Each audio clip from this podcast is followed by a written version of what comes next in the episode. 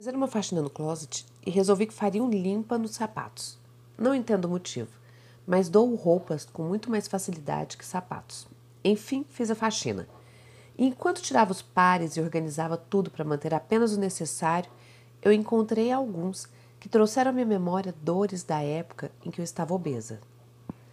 Mais interessante ainda foi ver a evolução desse excesso de peso refletido em uma dúzia de sapatilhas que eu, mesmo não gostando de usá-las, comprei para conseguir andar sem sentir tanto as dores que a sobrecarga do excesso de peso causava em meus joelhos. A cada sapatilha, uma memória, uma história, uma dor. Logo eu, apaixonada por saltos, me rendi a elas como quem desiste de lutar e busca por uma trégua, um acordo de paz. Não que eu odeie sapatilhas, só que ali, uma ao lado da outra, elas narraram a minha história de descaso e descrédito comigo mesma. E uma em especial trouxe junto a lembrança de um dia quando, ao receber um elogio, rebati. Linda, eu sei que eu não sou, mas estou bem assim, gosto de mim, eu sou feliz. São anos me aprofundando em estudos sobre autoestima, e nesse instante essa frase ecoou em minha memória soando mais como um pedido de socorro. Linda, eu sei que não sou, mas estou bem assim. Gosto de mim. Naquele instante, eu quis voltar no tempo para pegar aquela mulher no colo e dar um pouco de amor a ela.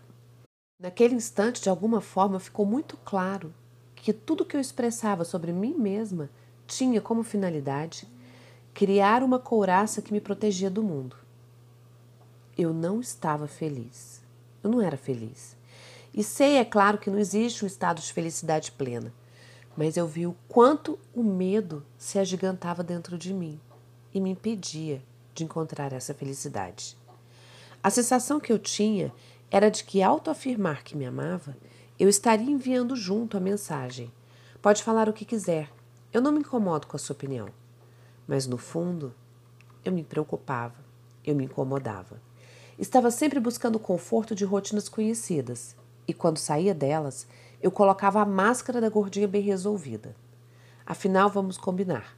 Comer é muito bom, e gordos que se amam parece que tem carta branca para isso. Só que o conceito mais amplo de autoestima mostra que ela é resultado da soma da autoconfiança com amor próprio e autorrespeito. E eles estavam em declínio constante na minha vida. Afinal, vamos combinar.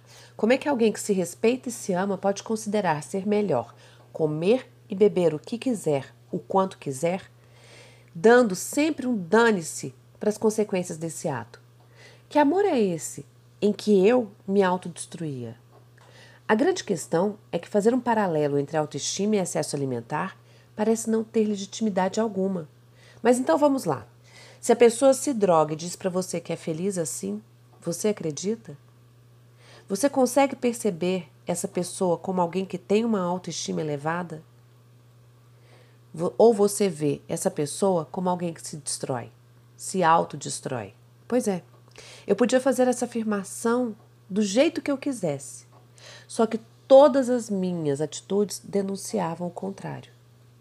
E desenvolver a autoestima é desenvolver a convicção de que nós somos capazes de viver e somos merecedoras dessa vida com felicidade.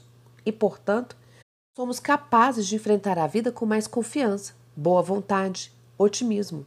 E tudo isso junto nos ajuda a atingir nossas metas e a sentirmos-nos realizadas. Então, aonde é que estava minha autoestima? Quanto maior a nossa autoestima, mais bem equipadas estaremos para lidar com as adversidades da vida. Quanto mais flexíveis formos, mais resistiremos às pressões de sucumbir ao desespero ou à derrota. Quanto maior a nossa autoestima, mais alegria teremos pelo simples fato de ser, de despertar pela manhã, de viver dentro dos nossos próprios corpos. São essas as grandes recompensas que a nossa autoconfiança, o nosso amor próprio e o nosso autorrespeito nos oferecem. E autoestima, seja em qual nível for, é uma experiência íntima. Reside ali, no cerne do nosso ser. É o que eu penso sobre mim, não o que o outro pensa ou sente sobre mim. E se ter autoestima é julgar que sou adequada à vida, à experiência da competência e do valor, se autoestima é a autoafirmação da consciência, de uma mente que confia em si, então ninguém pode gerar essa experiência a não ser eu mesma. E quando avaliamos a verdadeira natureza da autoestima, vemos que ela não é competitiva ou comparativa. Eu tenho mais, você tem menos. Não, não é por aí. Não existe nenhum ser humano na face da Terra que seja desprovido dela. Entretanto, ela existe em níveis: baixo, médio, alto. E a gente pode sempre melhorar isso. Porque a verdadeira autoestima não se expressa pela autoglorificação à custa dos outros ou não, ou pelo ideal de se tornar superior aos outros ou de diminuir os outros para se elevar. A arrogância e a superestima de nossas capacidades são atitudes que refletem uma autoestima inadequada e não, como alguns imaginam, excesso de autoestima. E eu, na minha forma de agir, mostrava essa arrogância, superestimando as minhas capacidades e refletindo de modo descarado a minha baixa autoestima. Então, observe mais suas atitudes e afirmações. O que você diz é o que realmente você sente?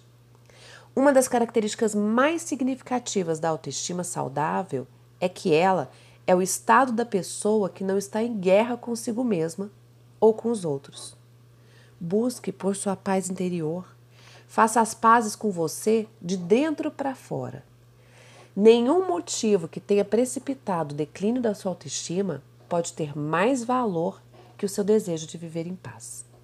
Com muito amor, da sua coach, Roberta Frois.